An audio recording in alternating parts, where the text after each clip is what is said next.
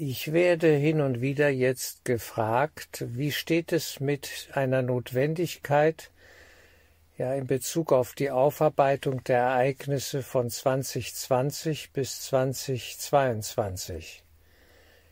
Wie steht es mit der Notwendigkeit dieser Aufarbeitung in der Gesellschaft? Wo stehen wir da? Und wie sehe ich das auch aus Sicht der Geistesschulung natürlich? Also was wir erleben, ist eine tiefe Spaltung der Gesellschaft.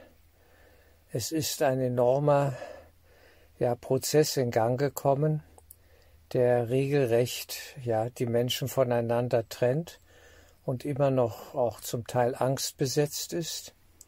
Und wir jetzt so langsam in die Aufarbeitungsphase kommen, aber eigentlich sind wir noch mittendrin im Geschehen, denn man muss sehen, es wird noch geimpft, und die Sachen laufen immer noch weiter. Jetzt geht es auch über die Tiere. Man will die Lebensmittel, die Nahrungsmittel entsprechend ja verseuchen und die Leute damit beeinflussen. Und äh, der Prozess ist ja nicht fertig, überhaupt nicht, ja. Und jetzt haben wir erst einmal den Beginn der Nebenwirkungen dieser Gentechnik. Den sehen wir jetzt, diesen, diesen Beginn der Phänomene, dass Menschen schwerst geschädigt sind zum Teil gestorben sind und so weiter. Und äh, es gibt verschiedene Ebenen hier, die man beachten muss. Also es gilt aus meiner Sicht der Satz, was wir vom Kollektiv erwarten, das muss der Einzelne ja letztlich leisten. Am Ende geht es um jeden einzelnen Menschen in unserer Gesellschaft. Wie steht er oder sie zu diesem Phänomen, zu all dem, was wir erlebt haben und was ist da passiert? Es geht um die Frage, schauen wir da wirklich hin? Ja, viele wünschen sich da irgendwie, dass das vorbei ist und dass wir wieder in ein normales Leben kommen. Aber mein Eindruck ist, das wird es so nicht mehr geben.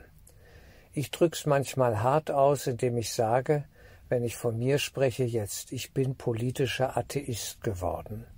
Ja, politischer Atheist. Ich glaube da gar nichts mehr was mir da alles erzählt worden ist, und dann wurde das Gegenteil getan. Es ist einfach irre, was da gelaufen ist in diesen Jahren. Und insofern fühle ich mich in der Gesellschaft, ich spreche jetzt mal für Deutschland, Österreich, Schweiz, aber auch als Deutscher für Deutschland, ja, äh, nicht mehr sicher. Ich fühle mich einfach nicht mehr sicher. Ich fühle meine Rechte, meine Grundrechte, dass die nicht geachtet werden und dass das alles verhandl verhandelbar ist, ja, für den Staat mir gegenüber. Und das ist eine sehr ungute Situation. Also das Vertrauen in den gesellschaftlichen Zusammenhalt ja, ist nicht mehr gegeben. Eindeutig nicht mehr. Das ist eigentlich schon länger so, aber jetzt ist es richtig deutlich geworden. Es hat schon länger Menschen gegeben, die gesehen haben, hier stimmt was nicht, ja schon über Jahre vorher auch. Und aber durch diese Krise ist das jetzt alles ans Licht gekommen. Und das ist wichtig, dass wir das sehen, dass wir das anschauen und beginnen, Fragen zu stellen und äh, die Dinge zu verarbeiten und auch Fragen der Verantwortung, Verantwortlichkeit, wer ist verantwortlich für was und wer hat da was in Gang gesetzt, diese Fragen müssen gestellt werden. Ich weiß, dass ich jetzt wieder kollidiere, natürlich mit vielen Kursschülern und auch Lehrern.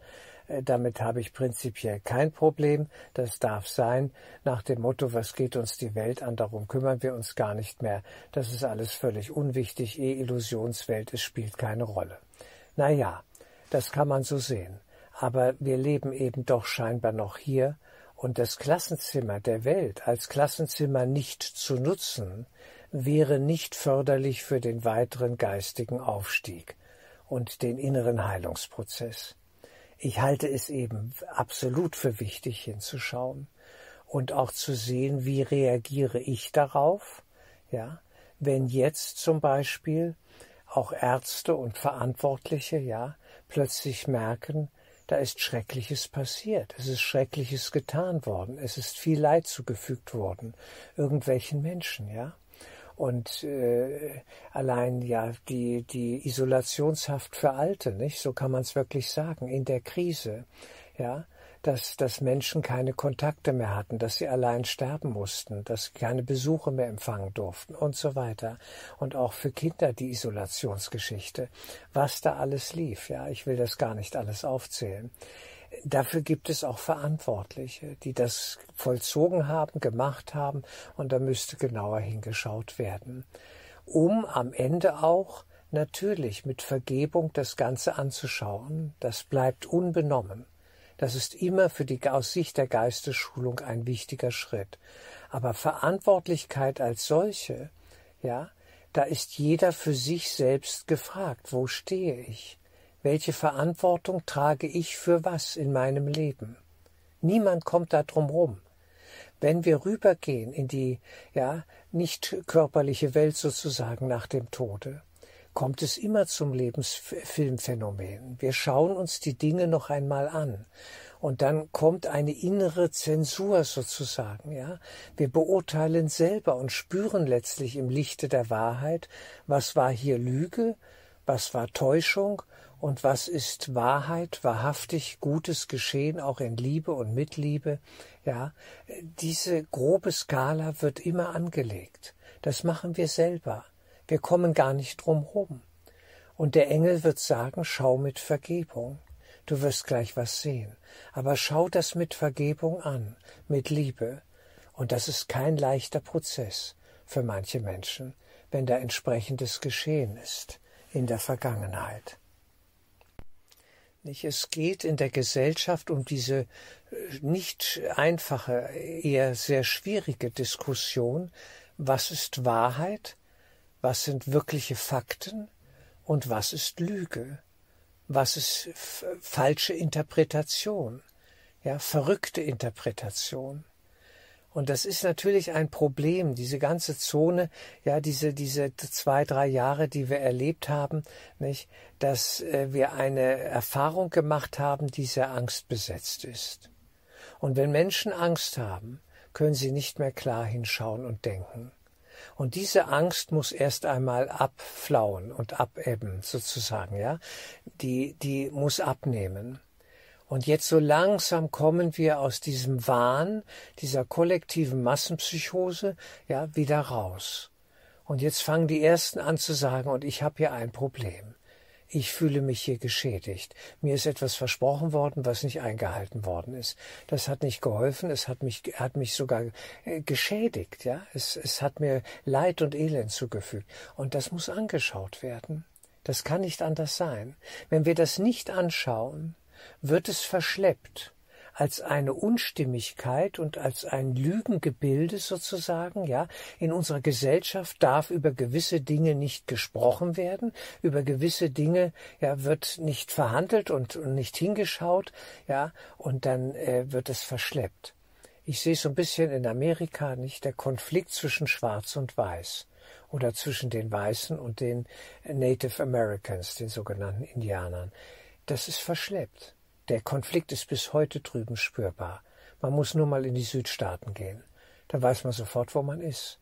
Ja, da sind Haltungen, das sind verfestigte Strukturen und Glaubenssätze und da ist eine gegenseitige Missachtung und, und äh, ja, ein, ein Groll und ein Hass und ein Schmerz noch zwischen den Menschen. Das ist ganz erstaunlich. Das ist nach wie vor durchaus relativ verbreitet da. Und meine Sorge ist, dass das Ganze sich weiter verschleppt eben jetzt, wenn wir nicht dahinschauen und das nicht adäquat auch juristisch zum Beispiel aufarbeiten.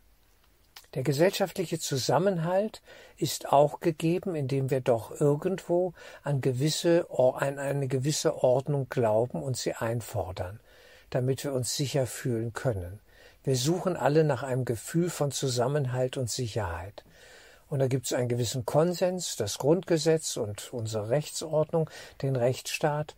Und äh, dieses Recht, ja, wenn das außer Kraft gesetzt wird, weiterhin und manipuliert wird, und damit, ja, das benutzt wird, als sei es nichts, als hätte es keine Bedeutung, ja, das führt zu einer tiefen Verunsicherung und auch dazu, dass Menschen innerlich emigrieren und aussteigen. Die steigen einfach aus. Die haben kein Interesse mehr am, am Gemeinwesen, ja, und wollen sich auch da nicht mehr engagieren da. Die ziehen sich dann zurück und bilden vielleicht, das wird das Ergebnis sein, das sehe ich auf jeden Fall auch kommen, Parallelgesellschaften. Die schließen sich zusammen in Gemeinschaften und sagen, wir machen das jetzt anders. Wir, wir können da draußen im großen Stil nichts verändern, also gehen wir einen anderen Weg und ziehen uns da zurück. Und das läuft jetzt schon zunehmend so. Da, da gibt es ganz viele Bewegungen, das kann man beobachten. Eindeutig. Ich möchte hier natürlich den Fokus lenken auf das innere geistige Geschehen in jedem einzelnen Menschen. Ja, also nehmen wir mal einen Arzt, nicht, der an Massenimpfungen, sogenannten Impfungen, gentechnischen Verabreichungen teilgenommen hat. Der hat am Tag also, was weiß ich, 300, 400, 500 Menschen im Schnellverfahren in Anführungsstrichen geimpft. Nehmen wir mal die Situation. Und jetzt sieht er langsam die Zahlen und er sieht, wie viele Menschen da gestorben sind und sterben, ja, also an den Folgen der Impfung. Wohlgemerkt, ja, nicht an Corona. Die Corona-Zahlen, ja, die, die eigentliche Corona-Erkrankung SARS-CoV-2, äh, SARS-CoV-2 hat eine Sterberatung, Rate wie, ähnlich wie der einer normalen Grippe. Viel mehr ist das nicht. Es ist nicht dramatisch. Das wurde aber schon immer anders dargestellt. Und da wurde anders gerechnet.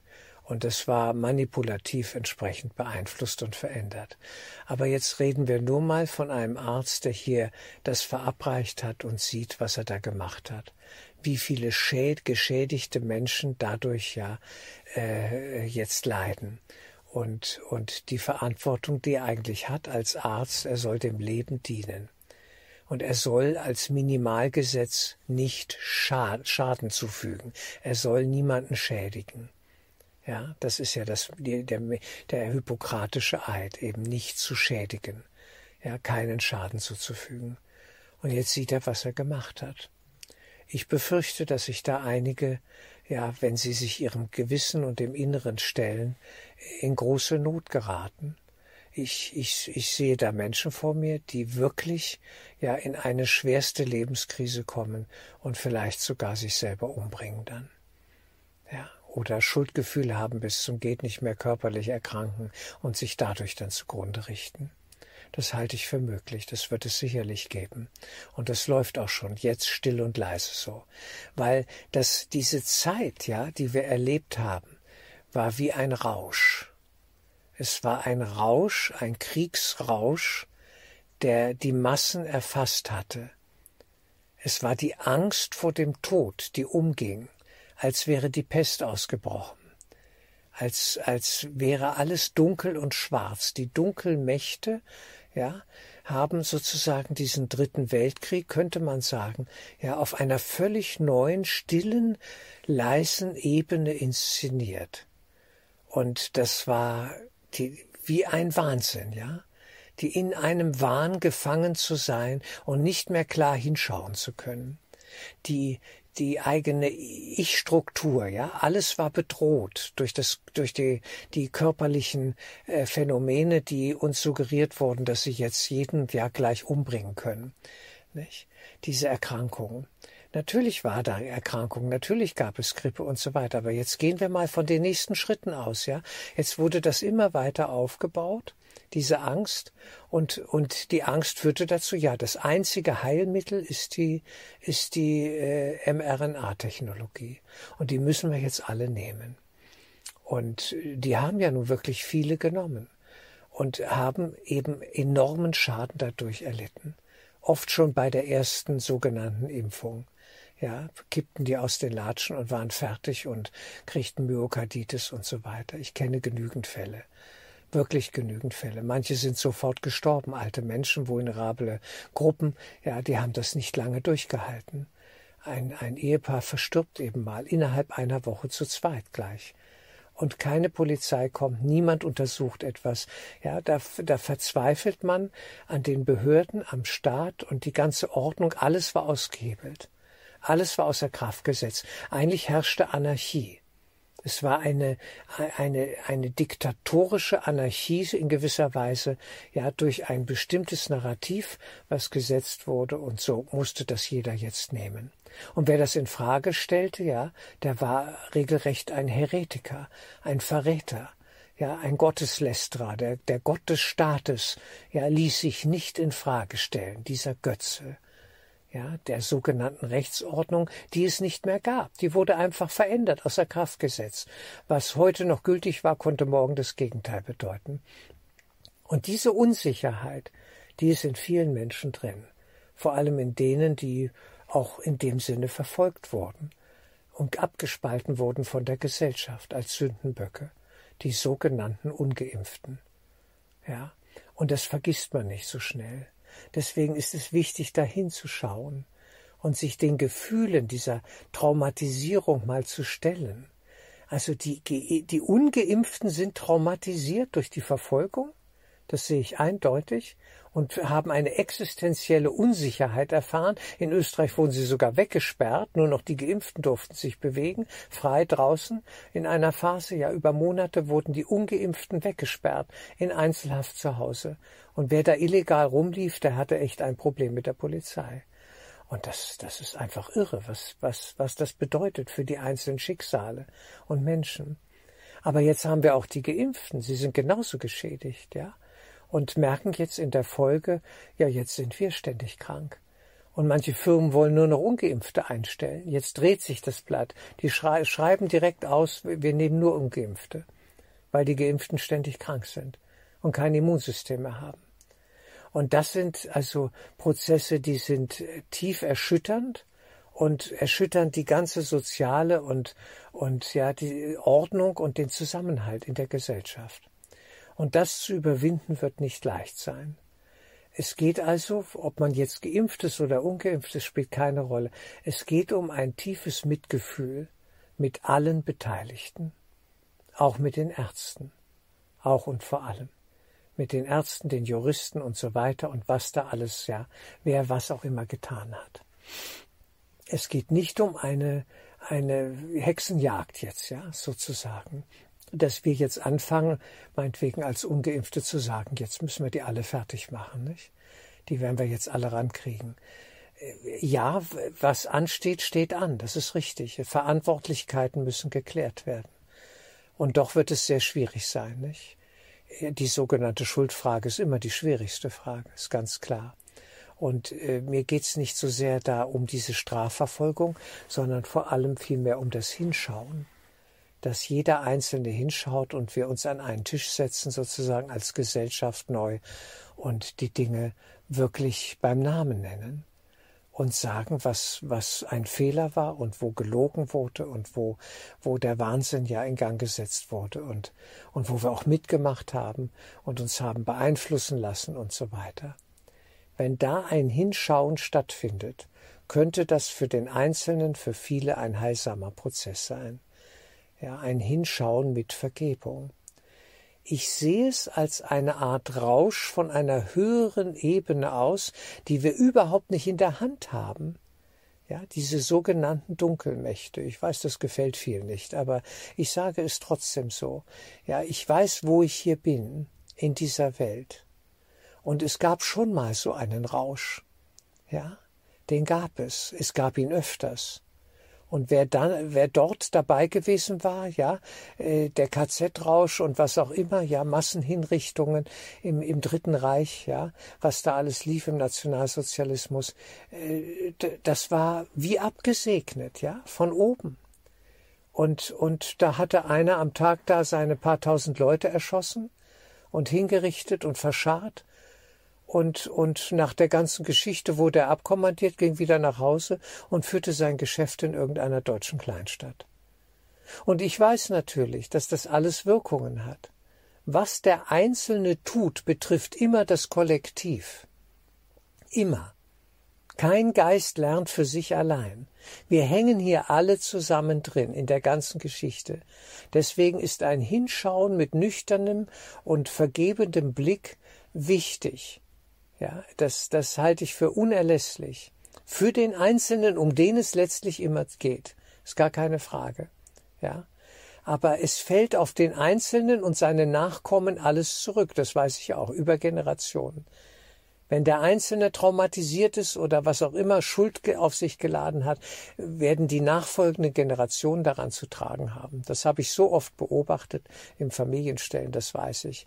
Das ist hier alles Illusionswelt, das weiß ich auch.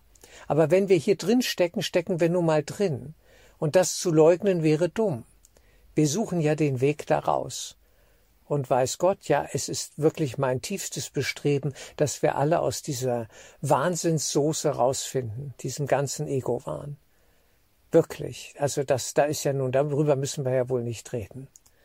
Dass ich da keine Vollbäder nehmen will, nur aus stets wachsender Begeisterung, das dürfte ja wohl klar sein. Ich wünsche jedem einzelnen Beteiligten und, und Verwundeten und Verletzten und so weiter in dieser ganzen Krise, ja, was da geschehen ist, wünsche jedem Einzelnen Heilung und versuche meinen Teil, meinen bescheidenen Teil dazu beizutragen.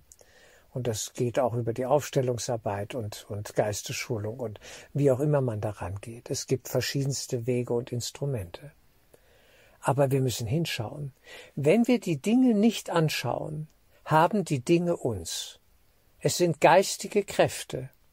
Das Rumpelstilzchen hat uns, wenn wir es nicht anschauen und beim Namen nennen können. Es reitet uns und wir merken's gar nicht. Und das ist tragisch. So viel, so intensiv habe ich das Ego-Denksystem studiert. Und im Kurs im Wundern geht es vor allem darum, genau dieses kranke Denksystem, den Gedanken der Spaltung, der Abtrennung, ja, von Gott, von der Liebe, genau dieses Denksystem, was in sich logisch ist, aber wahnsinnig, es aber genau zu studieren. Und zu sagen, das will ich nicht mehr, das ist Lüge, das ist Wahn, da mache ich nicht mit und sich zu sammeln und sich zu entscheiden, die Willenskräfte zu sammeln für die Entscheidung zur Heilung. Darum geht es. Und auch in dieser Krise und anhand dieser Krise, die wir erlebt haben und die ja noch immer noch fortdauert. Es läuft ja immer noch. Wir sind ja noch längst nicht ganz draußen, überhaupt nicht. Im Gegenteil, der nächste Teil kommt jetzt.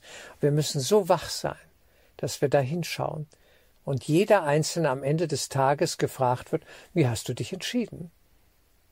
Gehst du weiter zurück in den Geist oder willst du noch tiefer in den Wahnsinn hier eintauchen und, und äh, deine äh, Geschichten hier retten? Ja, willst du diese Welt retten, die nicht zu retten ist? Natürlich ist sie das nicht.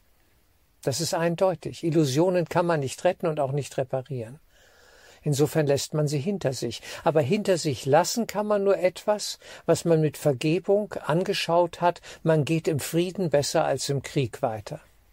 Wer im Krieg ist, der geht nicht weiter. Der kämpft ja noch. Aber es geht um das Hinschauen. Und was angeschaut worden ist, erst das kann vergeben werden. Erst das kann dem Heiligen Geist übergeben werden. Das ist so wichtig. Und das betrifft uns alle. Egal wo wir stehen und ob wir was von Geistesschulung wissen oder nicht. Es betrifft jeden.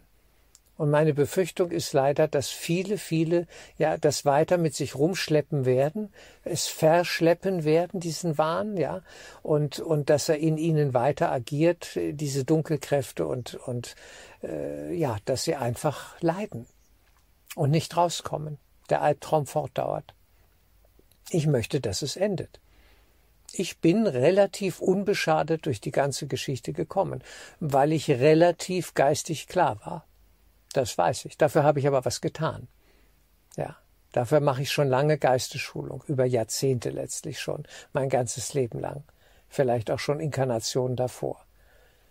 Aber wir können heute anfangen, einen neuen Weg zu gehen. Es gibt ja eine Alternative, aber sie führt aus dieser Welt heraus, aus diesem Lügenmeer, ja, aus dem diese Welt besteht, zurück in die geistige Welt, wo geistige Klarheit ist wo das Licht des Christus leuchtet und uns Frieden schenkt und frei macht.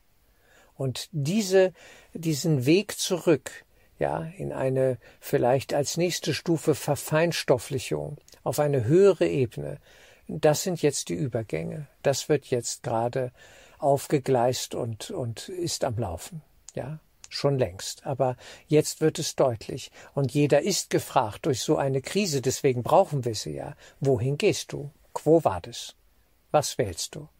Wo machst du mit? Woran glaubst du wirklich? Glauben, ja, wirklich tief verwurzelter Glaube kann nur durch Krisen abgefragt werden. In Krisen zeigt sich, wo wir stehen. Wenn der Autoreifen platzt, dann weiß man, wo man ist. Wenn plötzlich ein Absturz droht, wenn Gefahr droht, wenn es eng wird, dann wissen wir, wo wir stehen, wie gut wir verankert sind im Geist und ob wir noch Hausaufgaben zu machen haben.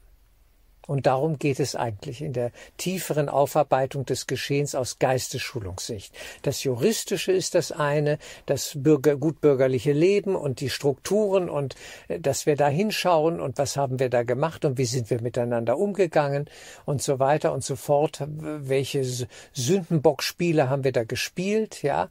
Nicht? Die Ungeimpften sind schuld an, an, an der ganzen Geschichte und dieser ganze Wahnsinn, das muss natürlich auch angeschaut werden aber es geht in der Tiefe auf einer geistigen Ebene um eine Entscheidung. Und die hat jeder irgendwo getroffen. Und das bewusst zu machen ist wichtig, dass wir wissen, was ist da passiert. Wo geht die Reise jetzt hin? Denn wir müssen ja weitergehen. Wir werden immer leben müssen. Einen Tod als solchen gibt es ja gar nicht. Da kann ich jeden beruhigen. Der Körper ist nun wirklich das kleinste Problem.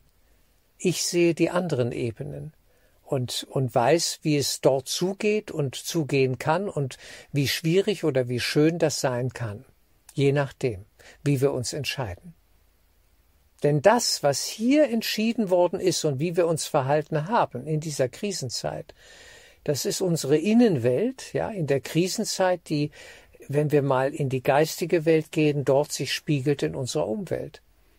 Alles, was wir da innerlich gewollt haben und getan haben, an Impulssetzungen, ja, an Willenskraft, Äußerungen, das ist dann dort drüben auch unser Lebensfundament, von dem wir leben. Und es kann hell oder dunkel sein, je nachdem. Wer hier dick abgesahnt hat in irgendwelchen manipulativen, was weiß ich, Maskengeschäften oder was, ja, das möchte ich nicht sehen, wie es dem dann drüben geht. Ja, was, was der sich da aufgeladen hat. Und das macht er alles selber. Das macht er selber. Das, wir werden uns selber am Ende des Tages ja, ja schuldig sprechen.